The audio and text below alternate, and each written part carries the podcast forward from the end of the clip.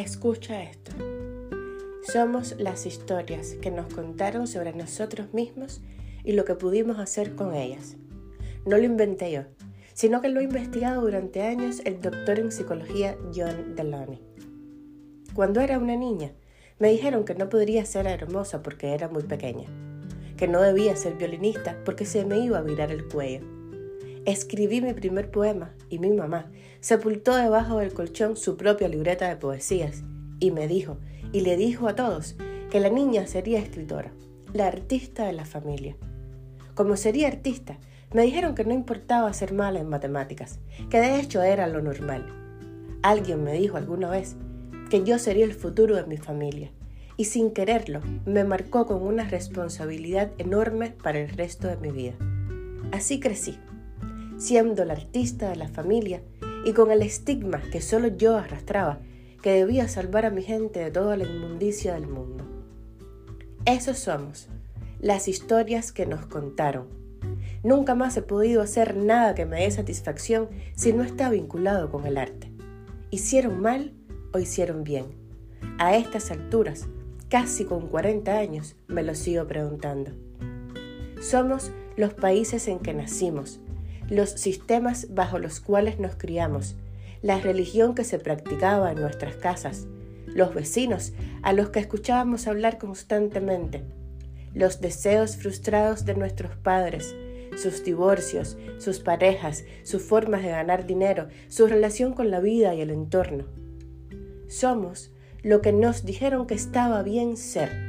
Perseguimos lo que la sociedad nos decía y nos dice que es el éxito sin siquiera pensarlo, como si fuéramos zombies anestesiados.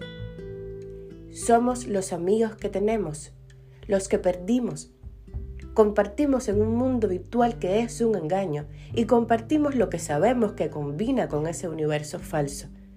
Nos convertimos entonces en unas copias falsas llenas de máscaras según el entorno, el lugar, el medio y el propósito. Pero vamos por la vida intentando cumplir un propósito real, el nuestro, o seguimos trabajando en las historias que otros construyeron para nosotros despertamos en algún momento, nos revelamos, decidimos empezar a pensar por nosotros mismos o seguimos ese rastro de azúcar en el bosque que nos dijeron nos guiaría hacia el mejor destino. ¿Somos lo que queremos ser o lo que otros quieren que seamos? Sería interesante hacer una lista de las historias que nos hicieron y valorar cuáles son reales, cuáles resuenan con lo que somos y queremos hoy y cuáles son impuestas, cuáles son las historias de otros incrustadas en nuestros cerebros arcaicos. Hay que pensar, que construir y deconstruir. Hay que hacerse las preguntas correctas o simplemente cuestionárselo todo. Ha llegado el momento de virarnos al revés y de apagar un rato todas las voces que nos marean a diario. Hay que consumir menos televisión, menos redes sociales, hay que hacer amigos reales. Hay que alimentar las relaciones que ya tenemos y que comprobamos con el tiempo y las acciones que tienen valor para nosotros. Hay que permitirse parar un poco, bajar la velocidad, mirar el paisaje. Ahora, antes que sea demasiado tarde. Busquen el libro hagan sus listas, suelten el teléfono, abracen a sus amigos, conversen con el vecino, alimenten al perro sin apuros y tengan, como siempre, un feliz día, una feliz vida.